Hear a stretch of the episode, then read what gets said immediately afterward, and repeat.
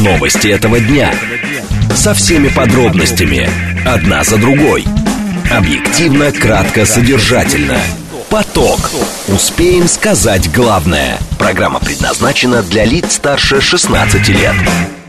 14.05 в Москве. Это программа «Поток» на радиостанции «Говорит Москва». Меня зовут Евгения Фомина. Я рада вас приветствовать. Наши координаты сразу назову.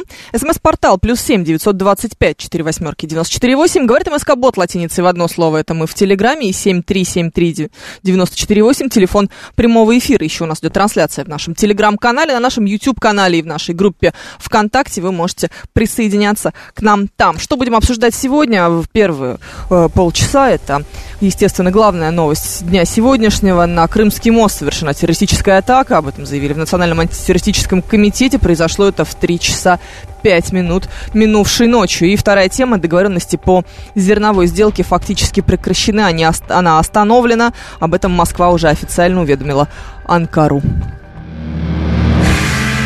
Поток. Успеем сказать главное – Итак, на Крымский мост минувшей ночью было совершено нападение.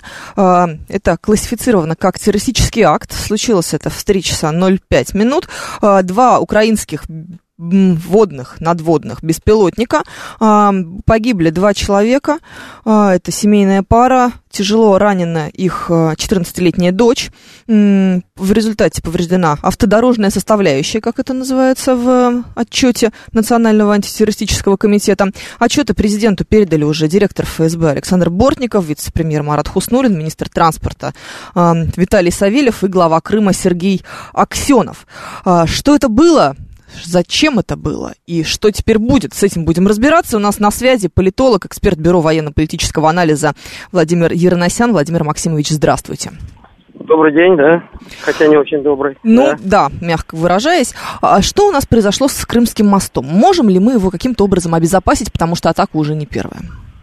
По тем данным, которые поступают, э, и по тем сообщениям, которые даются в официальном режиме, это атака дронов – что это могут быть за надводные дроны? Это те же самые надводные дроны, которые использовались террористическим режимом Киева в атаке на Севастопольскую бухту. Это дроны надводного типа, которые могут запускаться с берега, либо с какого-то судна, так называемой материнской платы. То есть это где-то длина 5,5 метра, взрывчатки там может быть от 60 килограмм до 200.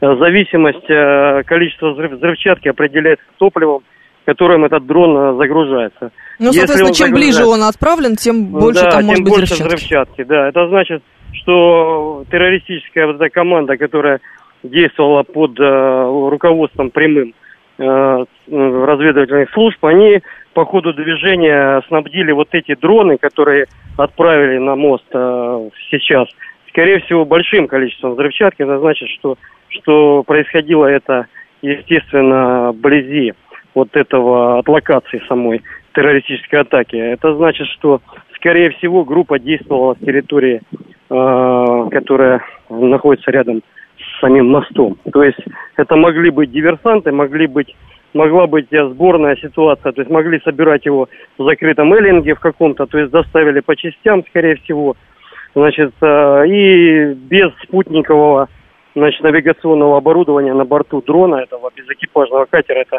также невозможно. Значит, там был Starlink, скорее всего. Что это за дрон? Скорее всего, это либо Kongsberg Defense норвежского производства, либо так называемый Микола-3.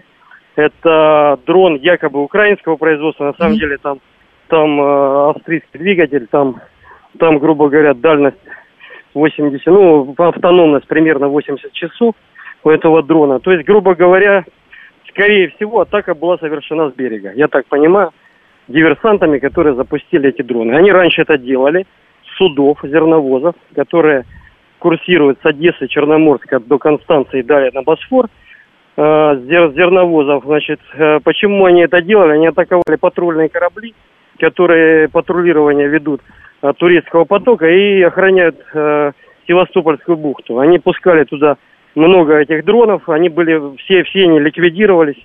Тоже ночью они это делали, значит, под, под волной, чтобы труднее было обнаружить. Вот, э, дроны эти поражаются, поражаются со всех видов штатного вооружения, которое установлено на патрульных катерах, кораблях, с берега и так далее. Значит, каким образом прорвали они, э, значит, в этот раз оборону многоэшелонированную. Это, это вопрос э, должен быть э, обсуждаться не мной. Я думаю, что эти вопросы уже сейчас отрабатываются там. Что мы можем найду. предпринять для того, чтобы обезопасить Крымский мост? Ну, первое, это я как морской офицер могу как бы просто со своей точки зрения. Первое, что можно сделать, это усилить э, патрулирование. Значит, первое, э, наши подводные диверсанты, которые из морской пехоты набираются, это патрулирование подводное в том числе, потому что еще есть подводные дроны. Э, плюс э, здесь нужно берег, вот именно береговую линию.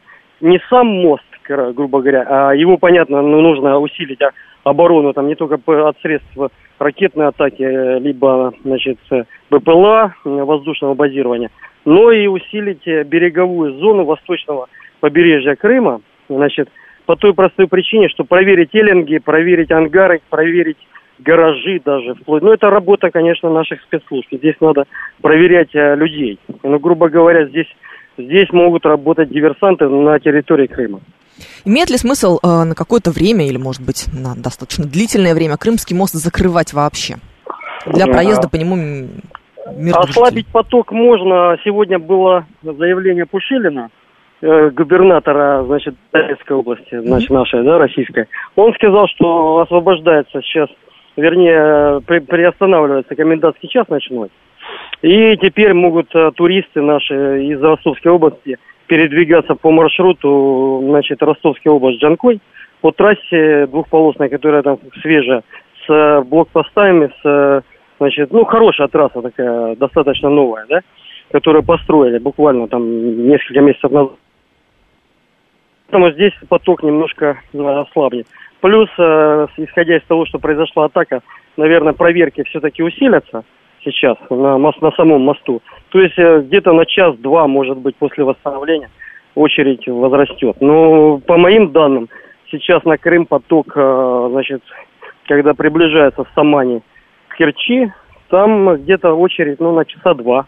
Угу. Ну, это не критичная история, да, пока. Ну, мы сейчас, слышали, да, гораздо более да, долгих сейчас, очередях. Да, сейчас будет э, чуть-чуть подольше, поэтому разгружать потоки нужно сейчас пассажирские, да. Вот, С точки зрения э, безопасности, если нельзя. человек хочет поехать э, сейчас в Крым, вы бы как посоветовали ему двигаться?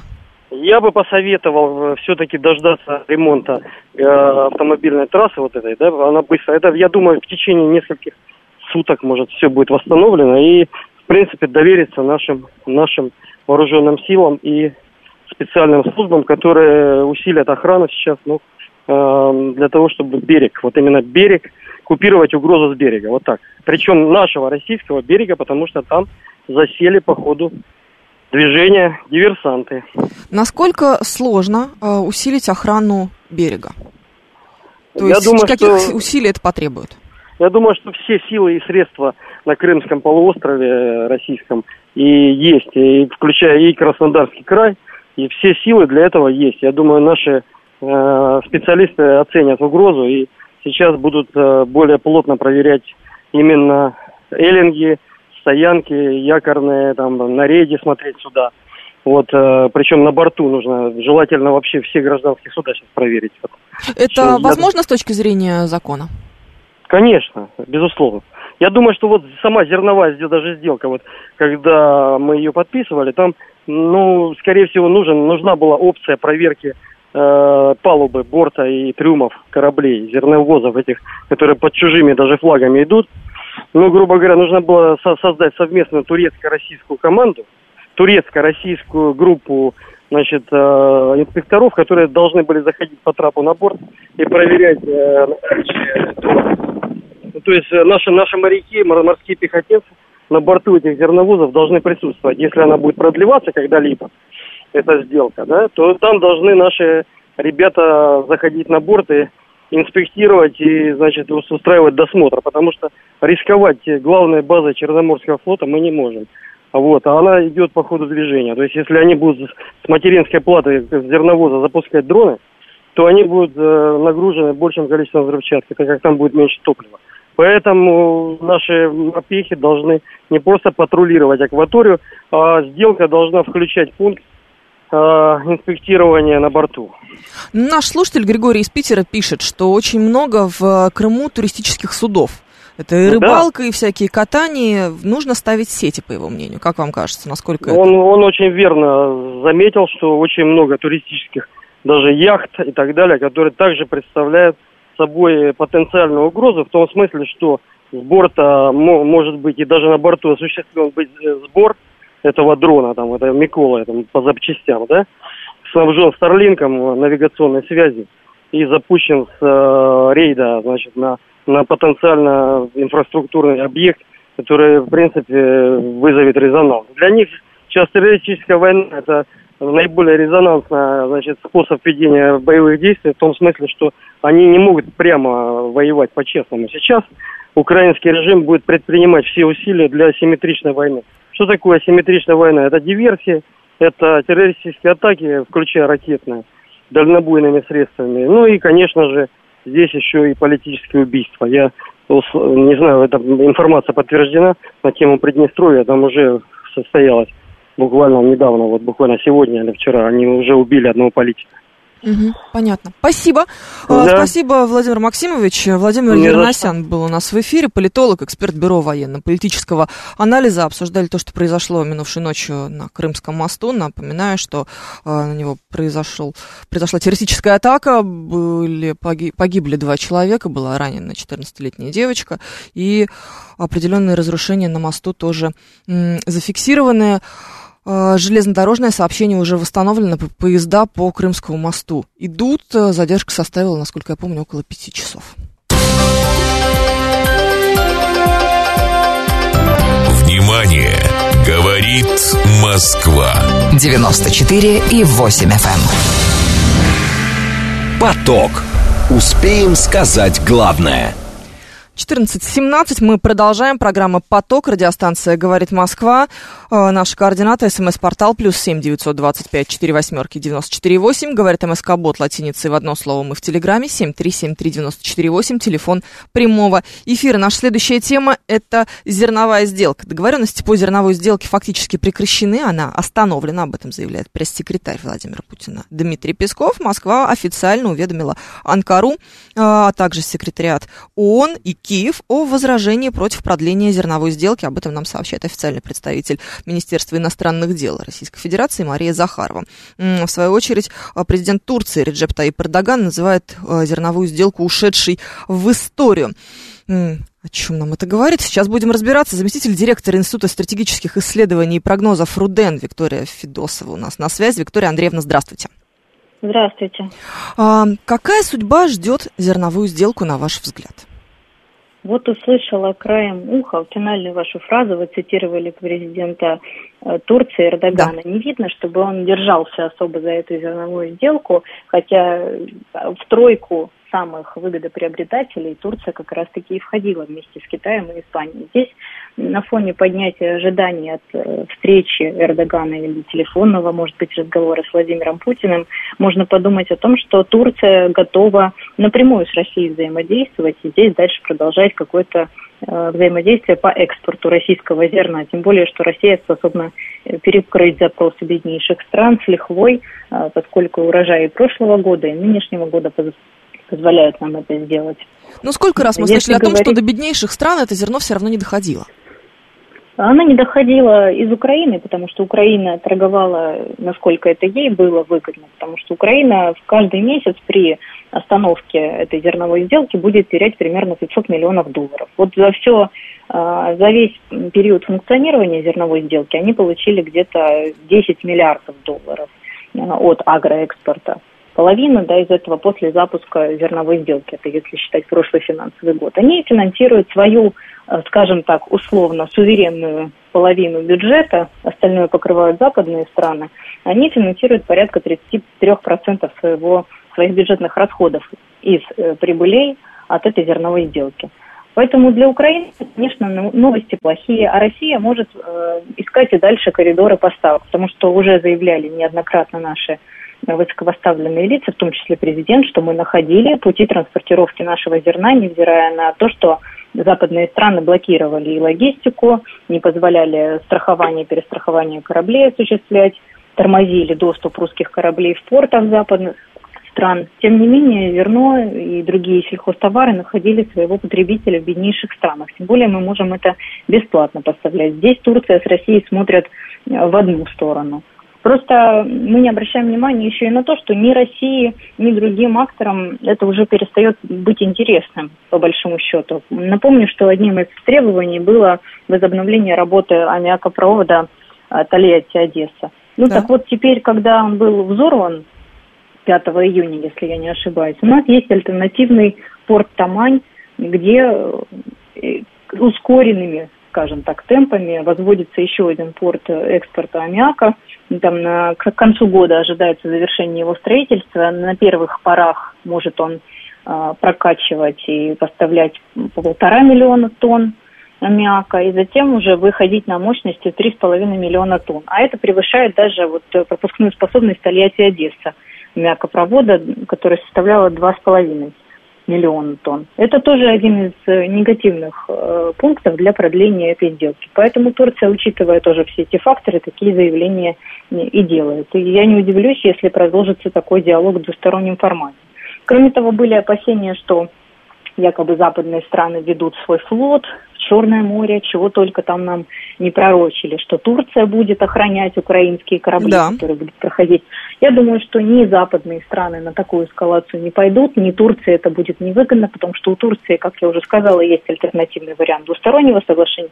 Но даже если бы это и в теории рассматривать как альтернативный вариант, то есть и другой игрок – более заинтересованы в сделке, чем Запад. И это никакая не западная страна, это Китай, который стоял в топе, 23% всего. Да, сегодня как раз было очередное заявление от китайских получил. властей о том, что они рассчитывают на продление зерновой сделки. Они рассчитывают на продление, но если для Китая предложат альтернативный вариант со стороны России и Турции, какое бы то ни было сопровождение китайскими компаниями, вопрос э, в том, пойдет ли на это Китай, в каком формате, будет ли он сопровождать также эти Э, кораблей, вероятность низкая, ну, такая же низкая, как и сопровождение западными кораблями или натовскими, попытка их проникнуть во внутреннее море, я не думаю, что это будет. А вот участие э, в страховании кораблей или проходе их где-то по берегам Африки, э, потому что, учитывая взаимодействие Китая, в том числе с африканскими странами, он может здесь наращивать свой политический вес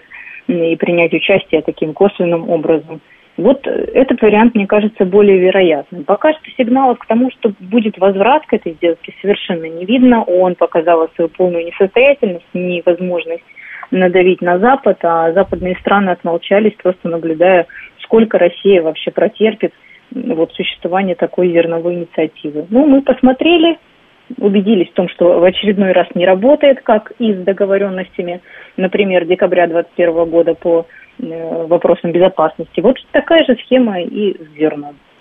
Сколько времени нам потребуется, скорее всего, чтобы понять, что будет дальше использоваться, какая схема? О каких сроках ну, может смотрите, идти речь? Я не склонна ну, доверять на 100% заявлениям, которые из НКР поступают, но тем не менее, если Эрдоган рассчитывал диалог с Путиным примерно в августе, угу. то нужно следить примерно на этом диапазоне, какие будут проводиться переговоры, какие сигналы будут поступать из Москвы. Потому что пока Песков заявлял, что дата не определена для этих переговоров, но уже какие-то индикаторы можно видеть. Вот, думаю, на промежутке месяца-двух мы это поймем. Если до этого Запад не решит нас покормить очередными завтраками, сказав, что мы готовы дать доступ в SWIFT к Россельхозбанку или его дочке, его дочке хотя да. Россельхозбанк, конечно, об этом ничего подобного не заявлял. Наш слушатель Григорий из Питера пишет, что э, давайте не будем называть это зерновой сделкой, потому что зерна никакого там нет. Вчера последнее судно выходило из порта Одессы э, с рапсом и э, семечками, как он это называет. Э, на что... Рапс, семечки, да? кукуруза, чего там только нет. Да. да. То есть получается, что продление зерновой сделки выгодно было бы для Украины с учетом будущих э, урожаев? О чем идет э, речь? Я, честно, я, честно говоря, не питаю оптимизма по поводу украинских урожаев, потому что ну, да. для этого нужны мощности по хранению, по доставке, логистике. Сейчас в условиях э, войны, конечно, у них есть с этим сложности, и нужна быстрая реализация достаточно, потому что такого объема хранения нет э, на Украине. Возможно, им помогут западные друзья, которые по границам Украины заблокировали импорт зерна. Я напомню, что ни Венгрия, ни Словакия, ни Польша не заинтересованы в этих поставках. Ну, вот э, можно ожидать, что Блумберг довольно прав в своих оценках, говоря о том, что как раз на фоне нового урожая на Украине заканчивается сделка, ну, зерно рискует просто сгнить. А, если возвращаться к возможности того, что будут охранять чужие корабли а, суда с зерном, как вы ее оцениваете? Как очень низкую или как все-таки более или менее вероятную? Ну, речь идет в первую очередь, конечно, о турецких кораблях военных. Оцениваю как низкую, все-таки это уже означает э, военную конфронтацию. Но даже если они на это пойдут, не обязательно нам топить турецкие корабли, все-таки есть возможность э, ликвидации портовой инфраструктуры Украины.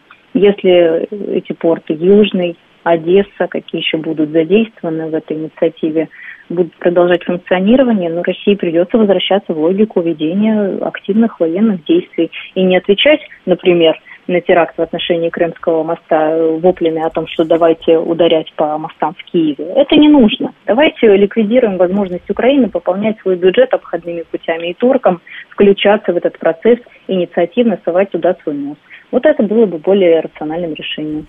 Понятно, спасибо большое, Виктория Андреевна. Виктория Федосова, заместитель директора Института стратегических исследований и прогнозов РУДЕН, была у нас в эфире, комментировала а, завершившуюся уже а, тру, зерновую сделку. 7373948, телефон прямого эфира, плюс 7 925 4 восьмерки 948, номер для ваших смс-сообщений. Говорит МСК-бот латиницей в одно слово. Мы в Телеграме. Слушаю вас. Здравствуйте.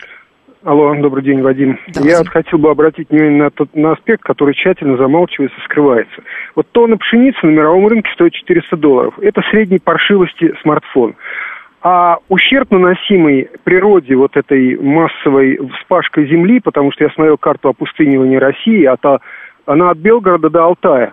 И вот эту зерновую эйфорию, мне кажется, как-то нужно осмыслить и все-таки Вы прекращаете вернуться... отказаться от сельского хозяйства в Российской нет, Федерации? Нет, надо осмыслить наши потребности и наши вот эти э, гниения зерна прекратить, потому что в таких количествах мы его не продать, не сохранить не можем. И я считаю, что нужно в корме менять свое представление о России, как о кормушке там, каких-то развивающихся стран и все такое. Нам надо, свой, по крайней мере, пшеницу доводить до мяса, хотя бы до мяса. Вот мясо экспортировать на основе пшеницы. Вот это было бы здорово. А так вот гнать э, тонны полу, э, танкера полугнилой пшеницы куда-то там в мифические развивающиеся страны, ну это смешно. Спасибо. Пожалуйста, интересно. Э, интересное заявление. Слушаем вас. Здравствуйте. А, здравствуйте. Вот по этой зерновой сделке, угу. это чисто мои вот такие мысли. Мне кажется, там что-то настолько все мутно, и так хватился этот Эрдоган, и, и, и пытаются и там поставлять какую-то тайную оружие, оружие, ну я так шучу, как, самое, для того, что даже мы не знаем. Ну то, что они эшелон гонят, там эти там танки и так далее, а вот от под зерновой, под зерновой, я должен я, я думаю, что у нас должно в Европе появиться и Исаев, и Штирлиц и так далее, которые должны сообщить, и мы должны поймать этого жулика, который поставляет оружие. Я, я думаю, что все связано с оружием там. Спасибо, вот. спасибо, спасибо. А, слушатель может быть спокоен, большая часть страны все-таки залежи, пишет нам Слава. А, в Германии в начале июня подсолнечное масло стоило 4 евро, и вдруг появилось турецкое масло за 2 евро, пишет нам Григорий из Питера. Давайте угадаем, что же это за чудесное а, подсолнечное турецкое масло за 2 евро, неожиданно оказавшееся в, в Германии, в той же самой. А, 7373-94-8, телефон прямого эфира, плюс 7 925 4 восьмерки, 94-8, номер для ваших смс-сообщений, говорит МСК-бот, латиница латиницей в одно слово. Это мы в Телеграме. Еще напоминаю, что у нас идет трансляция в нашем Телеграм-канале.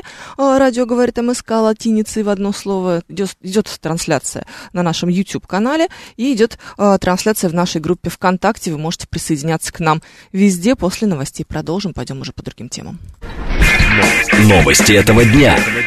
Со всеми подробностями. Одна за другой. Объективно, кратко, содержательно. Поток. Успеем сказать главное. 14.35 мы продолжаем программу «Поток» на радиостанции «Говорит Москва». Меня зовут Евгения Фомина, и вот что будем обсуждать в ближайшие минуты. В Госдуме предложили запретить увозить на штрафстоянку машину со знаком инвалида, а также в России предложили ввести штрафы за выгул собак без намордника. «Поток». Успеем сказать главное – Итак, наши координаты, напоминаю, на всякий случай, смс-портал плюс семь девятьсот двадцать пять четыре восьмерки девяносто четыре восемь. Говорит МСК-бот в одно слово. Мы в Телеграме семь три семь три девяносто четыре восемь. Телефон прямого эфира. Еще у нас идет трансляция в нашем Телеграм-канале, на нашем YouTube-канале и в нашей группе ВКонтакте. Вы можете присоединяться к нам везде. А в Госдуме предложили запретить увозить на штрафстоянку машину со знаком инвалид. Председатель Комитета по труду, социальной политике и делам ветеранов Ярослав Нилов подготовил к внесению в Нижнюю палату парламента проект федерального закона федерального закона. Депутат призвал перемещать автомобиль со знаком «инвалид» в ближайшее место, где он не будет создавать препятствия для других участников движения и пешеходов, и поясняет, что часто дорожные знаки устанавливаются с нарушением ГОСТа, противоречат друг другу или разметки, которая, например, весной может отсутствовать, потому что за зиму она имеет обыкновение смываться. А, в результате водители, ставя машины на привычное для них место, попадают в зону действия запрещающих знаков, в дальнейшем вынуждены тратить силы, время, а также материальные средства для поиска машины, которая была перемещена на специализированную стоянку, и для граждан, которые имеют статус инвалида, это может быть затруднительно и дорогостояще. Александр Холодов, заместитель председателя комиссии по безопасности и взаимодействию с ОНК Общественной палаты России, вице-председатель комитета по защите прав автовладельцев, у нас на связи. Александр Львович, здравствуйте. Да, здравствуйте, добрый день. А есть ли какая-нибудь статистика или хотя бы примерное представление, насколько часто люди, э, которые перемещаются на автомобилях с э, знаком э, инвалид, действительно нарушают правила парковки до такой степени, что их нужно увозить на штрафстоянку? Я думаю, что здесь, во-первых, никто отдельно статистику такую не ведет, во-вторых, человек, который с таким знаком, он, в принципе, такой же автомобилист, и я думаю, что примерно такое же количество в процентном соотношении людей с таким знаком и без такого знака mm-hmm. попадают на расстояние. То есть здесь э, автомобилисты часто ставят все машины в запрещенном месте э, не из-за того, что они хотят нарушить, а по каким-то причинам они не понимают, что там э, нельзя ставить машину. Например, не очень хорошее знание правил дорожного движения, не помнят, что э, есть и другие ограничения, кроме запрещающего знака, например, там 3 метра э, от сплошной линии разметки должно быть, э, там, 5 метров от э, автобусной остановки и так далее. Угу. Ну, то есть это, эм, в общем, просто потому, что у нас люди плохо знают правила дорожного движения. А насколько часто ну, проблема... плохо да. знают, это просто где-то плохо знают, где-то не очень видно. Сейчас, тем более, вот, например, лето началось, зачастую запрещающий знак э, у нас закрыт ветвями деревьев, то есть разные причины бывают, и не всегда это человек какой-то злостный нарушитель, который хочет нарушать правила дорожного движения. Как вы в целом оцениваете эту инициативу? Не увозим машины инвалидов? Ну, вы знаете, двояко. С одной стороны, э, ну, наверное, хорошо, да, если мы что-то сделаем для инвалидов хорошее, да, но с другой стороны, вот меня больше другая мысль э, не отпускает. Это вот э, у нас, в принципе, эвакуация должна применяться только в тех случаях, когда машина мешает дорожному движению. Ну, то есть, представьте, да, вот кто-то взял посреди улицы, бросил машину вот прям посередине, да, да огромная пробка образовывается, и, естественно, такую машину надо увозить. Э, и здесь уже не важно, да, вот это э, инвалид ее бросил, не инвалид ее бросил, она реально создает проблемы на дорогах, ее надо увозить. Если же машина не создает э, проблемы на дороге, ну да, то есть она, например, нарушает э, правила, э, да, она стоит там в том месте, где запрещено, или там нужное количество метров э, не соблюдено. Ну, но предположим, я припарковалась как раз на инвалидном месте, на котором я не имею права стоять. Ну, допустим, да. да. То есть это э, получается, что с одной стороны как бы нарушение, но с другой стороны машина никому не мешает.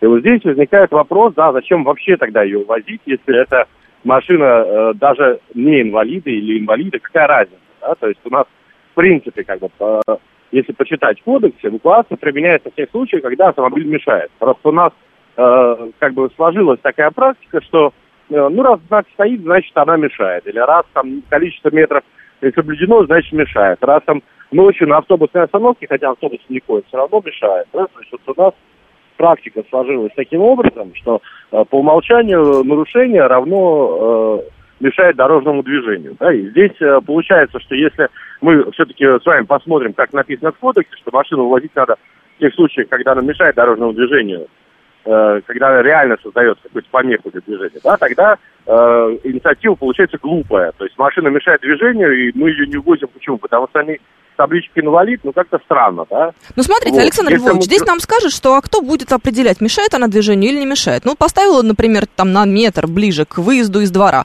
Вот мне лично мешает, я уже ни черта не вижу, не могу выехать на дорогу. А кому-то ну, вот, покажется, что не мешает. Вот поэтому я и говорю, да, о том, что получается инициатива, она как бы, она достаточно популистская, да, есть в ней какой-то здравый смысл, но мне кажется, что здесь надо исходить не из э, соображения, что для инвалидов можно. Ну, давайте еще на красный цвет на дорогу разрешим переходить еще для пущей как бы островки, да, вот mm-hmm. э, такую льготу дадим. Вот, то есть получается здесь мы с одной стороны, э, значит, э, вроде как пытаемся, значит, э, заниматься вопросами безопасности дорожного движения, с другой стороны популизм. Вот они очень вместе плохо совмещаются. То есть если мы говорим о том, что э, машина реально мешает, то здесь уже как бы надо закрывать глаза. Инвалид, не инвалид, она должна быть убрана. Если мы говорим о том, что машина реально не мешает, то почему вы хотите убирать машину даже не инвалидом? Вы пишете штраф. Да, Но здесь идея идет, идет о том еще в, в первую очередь, что мы машину инвалида, если она действительно мешает, убираем, но везем не на штраф стоянку, которая, как обычно, находится у нас неизвестно да, где. Я читал да. эту инициативу, да. Да, а ставим куда поближе. Э, видимо, тоже автор э, инициативы не сталкивался с подобными ситуациями. То есть бывает у нас естественные мероприятия в городах проходят, и uh-huh. машина убирается, да, то есть вот какие-то супер-пупер какие-то мероприятия, машина действительно увозит на штрафстоянки, представляет на соседней улице. Вот я несколько раз сталкивался с такими ситуациями, ну, не, мою машину переставляли, но знакомых. И э, там вот очень сложно было найти машину без даже связи каких-то ГИБДД. То есть вот, мне приходилось помогать людям, уточнять, кто увозил, у них спрашивать, куда увезли. И вот только благодаря каким-то личным контактам удавалось найти автомобиль. То есть это на самом деле еще большая проблема э, в практическом исполнении получается, чем когда машина хотя бы в известном месте на штрафстоянке. Да? То есть, э, ну, здесь, да. может быть, даже более полезная была бы инициатива чтобы государство оплачивало эвакуацию, да, чтобы бесплатно было для автомобилистов. Но здесь, опять же, да, я считаю, что вообще вся эвакуация должна быть за счет э, бюджета. И это как бы моя позиция уже ну, много лет, и она никогда не менялась. То есть это у нас, условно говоря, мера обеспечения по административному кодексу. Вас, когда везут, например, на медицинское освидетельствование, вы же не оплачиваете работу врача или э, работу автомобиля, который вас ведет, там, да, там, километры да, да. пробега. Вот. Почему здесь, когда машину увозят, э, вы должны оплачивать? Это такая же мера обеспечения, она должна быть за счет государства. Кстати, был у нас период, когда так было. Вот. Но э, штрафы, угу. наверное, может быть, имеет смысл скорректировать, чтобы они все-таки э, государству не в убыток такая мера обеспечения была. Да? То есть, может быть, штраф там, э, там не 3 тысячи, а 5 сделать, там, э, но эвакуация, чтобы была бесплатной. Да? И тогда как бы вопрос вроде как очевиден. Может быть, какие-то льготы сделать для инвалидов по оплате штрафов. Может быть, вообще сделать им там, э, не знаю, там, 10% они платят этого штрафа. Вот, то есть, э, или вообще ничего не платят, если одно нарушение за год. То есть вот в этом смысле это более была бы правильная инициатива, но опять же тогда возникает вопрос как бы, о том, работать ли будут штрафы как профилактическая мера. То есть у нас же штрафы не только для того, чтобы наказать, а для того, чтобы люди нарушали. Да. То есть, а здесь, получается, мы человеку даем индульгенцию на нарушение, тоже не совсем правильный вариант. То есть нет, почему это очень двоякое ощущение вызывает эта идея. То есть, как популистская, она замечательная. Да? Давайте поможем инвалидам, давайте вот сделаем что-нибудь хорошее. Но почему мы должны делать что-то хорошее только для отдельной категории граждан? Давайте сделаем что-нибудь хорошее всем автомобилистам. Давайте чуть-чуть больше разума добавим на наши дороги. Вот это, мне кажется, более правильное решение, чем выбирать какую-то отдельную уязвимую категорию и делать им что-то хорошо. Ну, это вот то, о чем пишет наш слушатель, стратегический инвестор, говорит. Сначала сделаем исключение для инвалидов, потом для пенсионеров, потом для многодетных, для женщин и далее со всеми остановками. А, к чему же мы таким образом придем? В общем, примерно понятна его мысль. Ну, так это то же самое, как я сказал, да, давать да. Э, право на красный цвет переходить дорогу. примерно такая же льгота. Понятно. Спасибо большое, Александр Львович. Спасибо. Да, всего доброго. У нас был э, сейчас на связи Александр Холодов, заместитель председателя комиссии по безопасности и взаимодействию с ОНК Общественной палаты Российской Федерации, вице-председатель комитета по защите прав автовладельцев. Как вы оцениваете эту инициативу? 7373948, телефон прямого эфира, плюс 7 925 4 восьмерки 948, номер для ваших смс-сообщений. Говорит МСК-бот латиницей в одно слово. Это мы в Телеграме, куда, собственно, пишет Максим. К сожалению, сейчас машины эвакуируют, даже если она вообще никому не мешает, но стоит под запрещающим знаком. Это все деньги. С одной стороны, да. С другой стороны, а чего она у вас стоит под запрещающим знаком-то, правильно? Ну, вы же видели запрещающий знак, и чего поставили? А скажете, места не было. Ну, так а чего же вы на ней, на ней приперлись тогда? Поездили побольше, подольше, кружочками, поискали бы себе парковочку. Тут авось за 450 рублей встали. Ненадолго. Ненадолго пожалуйста. Да, ну как-то так. Видимо, в этом э, идея. У депутата нарушена причинно-следственная связь, полагает Виталий Фили. Если знаки ставятся с нарушением ГОСТа, а разметка смывается снегом, то нужно обратиться к рабочим. Чего они знаки ставят не так, как надо, или используют никудышные материалы для разметки? А так из пояснительной записки следует, что виноваты одни люди, а отвечают какие-то другие люди, совершенно не имеющие к этому никакого отношения. 7373948, телефон прямого эфира, вас слушаем, как ну, инициатива Ну, мне непонятен один момент. У нас по Конституции все-таки все граждане равны перед законом, или у нас есть более равные? У нас есть... Я так чувствую, что у нас инвалиды немножко более равные. У нас есть я люди, которые у нас имеют определенные преимущества. Ну, то есть мы давайте, да, да, то есть да, да, нам следующий этап введем сословие. Давайте, ну, то есть где-то мы близко к этому приходим, Слушайте, ну, давайте так, человек, э, предположим, перенес тяжелую болезнь, инвалидом просто так не становится. И... Ну, я еще у нас перед законом все равны или есть более равные? Это называется льгота. Знаете ну, а, то есть, то есть, вот, то есть, то есть, ну, у нас, то есть, кто раньше дворяне, давайте ведем дворян, они не будут платить налоги, ну, потому что мы вот так хотим, правильно? Ну, то есть вы хотите сказать, что э, э, дворянское ну, сословие и оно, тяжелая болезнь, есть, которую перенес то есть человек. чуть-чуть беременный. То есть кто-то есть чуть-чуть беременный, mm, да, у нас? Понятно. Вот, то есть получ... вы не очень понимаете, как, каким образом люди становятся инвалидами, я почему не очень они понимаю, почему перед законом не равны люди все, понимаете? Я вот это не понимаю. Ну, может, потому или... что, например, их и так жизнь обидела, и хочет государство им каким-то а, образом ну, то есть, помочь? То есть они за, за счет нормальных должны, то есть опять у нас получается... А, они ненормальные, нет, все, все. В такой риторике мы, конечно, вести больше диалог не можем, ну, потому что, что значит за счет нормальных вообще в себе? 7373948, телефон прямого эфира, следите, пожалуйста, за языком, будьте столь любезны.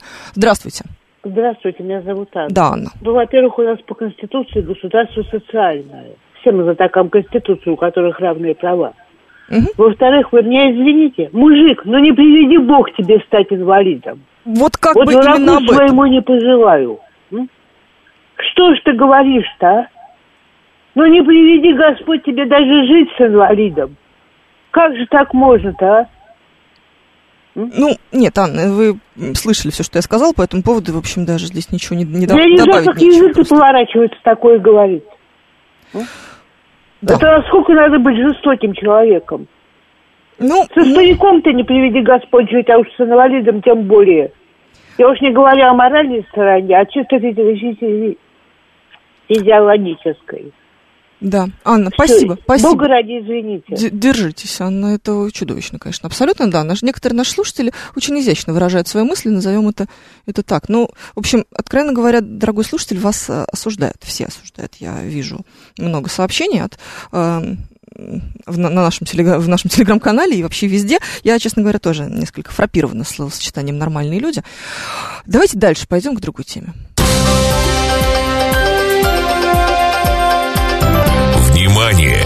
Говорит Москва. 94 и 8 FM. Эм. Поток. Успеем сказать главное – 14.49. Продолжаем говорить главное. А, программа «Поток» на радиостанции «Говорит Москва». Меня зовут Евгения Фомина. И наша следующая тема. В России предложили ввести штрафы за выгул собак без намордника. Ну, наконец-то про собачек поговорим. А, про людей у нас сегодня не очень получается. А взыскание за такое правонарушение предполагается в размере от 1 до 3 тысяч рублей. Законопроект уже поддержал Кабмин а, выгуливать без намордника и поводка, и намордника и поводок, полагается только потенциально опасным собакам. Потенциально опасные собаки, это большой такой достаточно список, это, конечно, такая а, собака, которая внешне больше напоминает лошадь или немного крокодила. Ну, разные есть варианты. В частности, вот в таким породам относятся акбаш, американский бандок, американский бульдог и всякие волк-собачьи гибриды. В общем, на баллонку как будто бы не надо э, надевать намордник при выгуле. Так, при выгуле. Так, кажется, и был запрет, пишет нам Борода. Не совсем. Дело в том, что сейчас выгул животных регулируется только на уровне регионального законодательства. А во многих субъектах штрафов нет за это. Вот. И э, депутат Госдумы Сергей Леонов считает, что часто очень фиксируются случаи нападения э, собак, когда животное просто вырывается у хозяина, он его не, не справляется с ним, не может его удержать. И вот он нападает, в частности, на э, детей например. Будем разбираться с э, этой инициативой. А, Константин Карапетьянц у нас сейчас на связи, президент региональной общественной организации «Кинология 21 век». Константин Германович, здравствуйте. Здравствуйте, Евгений, здравствуйте. Насколько действительно домашние собаки опасны, особенно вот из этого списка потенциально опасных собак, что нам нужен чуть ли не федеральный закон для того, чтобы регулировать их выгул, их вообще появление на улице и в общественных местах? Любая собака опасна, если на другом конце поводка невменяемый владелец. Ну, начнем с этого, да? да. Поэтому в данном случае мы должны говорить не только о собаках, но и об их владельцах. Потому что штрафует-то не собака, а штрафует владельца, да, и он должен mm-hmm. об этом знать. Вот. Все, что касается потенциально опасных пород собак, я бы здесь как-то, ну, поаккуратнее э, с формулировками был, потому что если мы говорим о потенциально опасных породах собак, то этот перечень потенциально опасных пород собак, он был утвержден еще, так сказать, в 2019 году, да, если я не ошибаюсь, там, или, может быть, даже в 2018. Ну, какое-то вот. время назад, да. 498 закон, да, и, и там этих собак 12 вот, пород. Причем они большей частью не порода, а метизированные какие-то, так сказать, особи. Вот. И там есть собаки, о которых, э, ну, мы-то здесь в России услышали первый раз собаководы, которые долгое время занимаемся, так сказать, понимаете? Какой-нибудь там пакистанский мастиф там или какой-то алапахский чистокровный бульдог и так далее. То есть это собаки, которых в России вообще нет. Угу. Знаете, а мы, сейчас, а мы сейчас утверждаем, что вот эти потенциально опасные собаки, они там кусают людей направо и налево. Да? Ну, ну хорошо, это, давайте ну, так посмотрим на более популярные породы. У нас в России много условных ротвейлеров. У нас много других пород, да, поэтому говорить сейчас только вот об особо опасных, то надо с формулировками разобраться. Uh-huh. А все, что касается э, покусов другими собаками, собаками в том числе владельческими, я обращаю внимание владельческим, потому что у нас еще достаточно большое количество собак на улицах, но я не беру во внимание сейчас крупные города, Москву, там, Санкт-Петербург, где вопрос более-менее решен. Да? Это безнадзорные животные, да? Без, так называемые бездомные стаи собак, которые тоже кусают. Поэтому, если уж мы берем статистику внимание, то мы должны понимать, что э, на долю безнадзорных животных тоже большое количество покусов приходится. И у меня много вопросов по этому поводу. И кто, кто, кто кого будет штрафовать в этих ситуациях, да? когда гибнут и люди, и дети в том числе, от стаи безнадзорных собак. Ну, смотрите, вот, нет, давайте мы вернемся все-таки, да, к владельческим собакам, да. к домашним. Что касается владельческих собак, однозначно нужны, э, ну, нужно наказание. Единственное, что любое наказание, оно, так сказать, ему предшествуют ну, какие-то разбирательства. Да? Это, это административный акт, поскольку, я так понимаю, это административное наказание в виде штрафа. Да, да от, от Это акт об административном правонарушении. Кто будет контролировать это? Первый Кто будет вопрос. составлять этот акт? Каким образом будут фиксироваться все эти вещи? Вот, и, вот я там, непослушный гражданин, вышел с собакой без намордника и гулял там в районе детской площадки. Ну вот я это, я это сделал в 12 часов ночи или в 10 часов там утра, да, и кто-то заметил, сделали мне замечание. Я развернулся и ушел. Ну, смотрите, Но Константин Германович, ну мы с вами давайте э, будем говорить не о таких ситуациях, которые условно безопасны, условно безопасны, да, ваша прогулка да. с собакой в 12 часов ночи на детской площадке, в общем, достаточно безопасное развлечение, скажем да, так. Хотя ну, буквально... нельзя, на самом деле. Да, безусловно. Да. Но буквально вчера я спускаюсь в метро, э, и э, большое число людей в метро в воскресенье днем.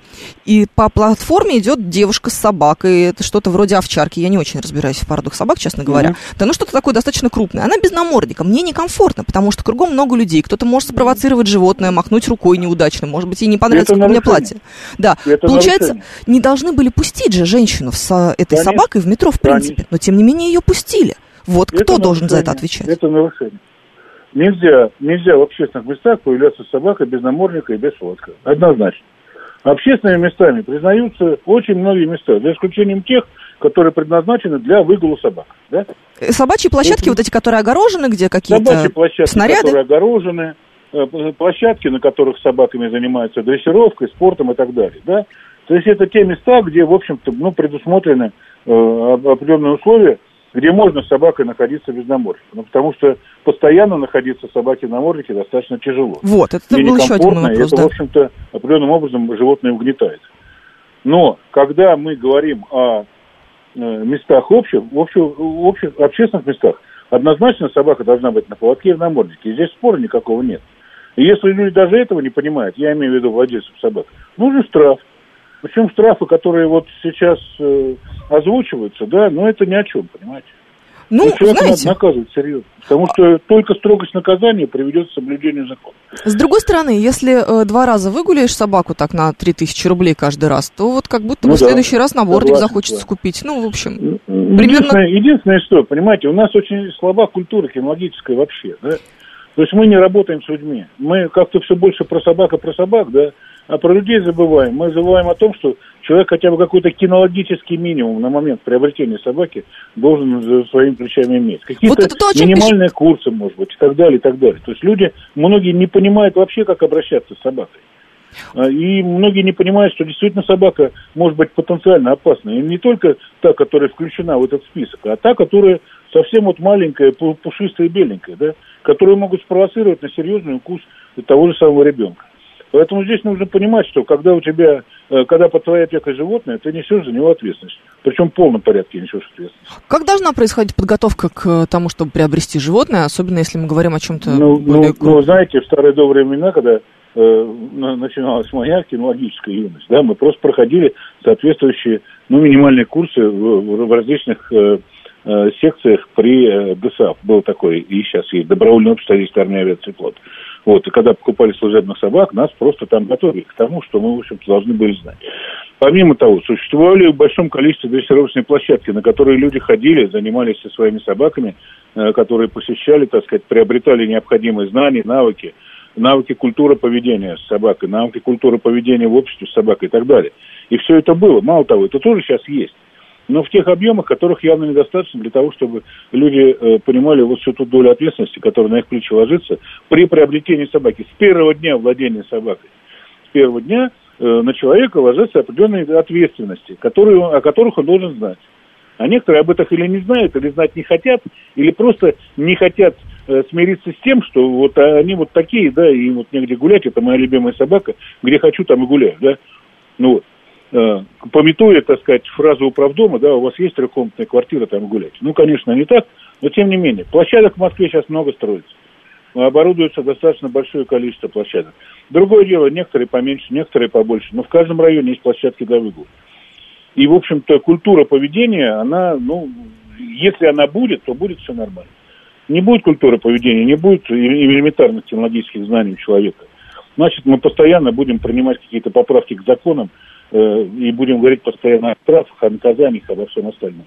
Не имеет ли смысла и... вводить какое-то разрешение на приобретение собаки? Ну, подобно, э, по примеру, с проводительскими правами. Ну, если не, не разрешение, то, по крайней мере, ответственные заводчики, ответственные заводчики, то есть люди, те люди, которые преследуют э, цель не просто реализовать собаку, да, по образцу там, ну, вот, у меня там родилось 10 щенков, я их сейчас быстренько продам, получу деньги, про все забуду, да? А ответные заводчики, они вообще должны смотреть на того, кому они щенков продают. Но ведь собаки заводятся не только таким образом. Это же можно и на улице подобрать Конечно. собаку. Ну, можно купить на рынке, можно подобрать на улице, можно взять в приюте и так далее, да? Я бы на самом деле какой-то кинологический минимум в обязательном порядке ввел. В этом нет ничего страшного и плохого. Мало того, это большая польза для владельца и большая польза для животного. Потому что если животное воспитывается неправильно, то и ему некомфортно, понимаете? Человек должен понимать собаку хотя бы элементарно, должен понимать ее потребности, должен понимать ее поведение, э, должен в конце концов уметь ее управлять, вовремя подавать правильные команды и, в общем-то, контролировать их выполнение. Тогда все будет нормально. Послушная собака не доставляет хлопот ни окружающим, ни владельцам, ни членам его семьи. Собака непослушная, собака, которая относится неправильно, она, в общем-то, ну, достаточно хлопотна во всех отношениях. И вот, как правило, большинство таких собак допускают те покусы, о которых мы с вами говорим. Понятно. Спасибо огромное. Было безумно интересно, Константин Германович. Константин Карпетьянс, президент региональной общественной организации «Кинология 21 век» был у нас на связи. А, требовал, чтобы мы начали более ответственно относиться к своим животным, в частности, к собакам, проходить какую-то определенную подготовку и и вообще серьезно, важно как-то и внимательно относиться ко всему, что мы делаем. В следующем часе у нас программа «Умные парни» с Валерием Федоровым. Впереди новости.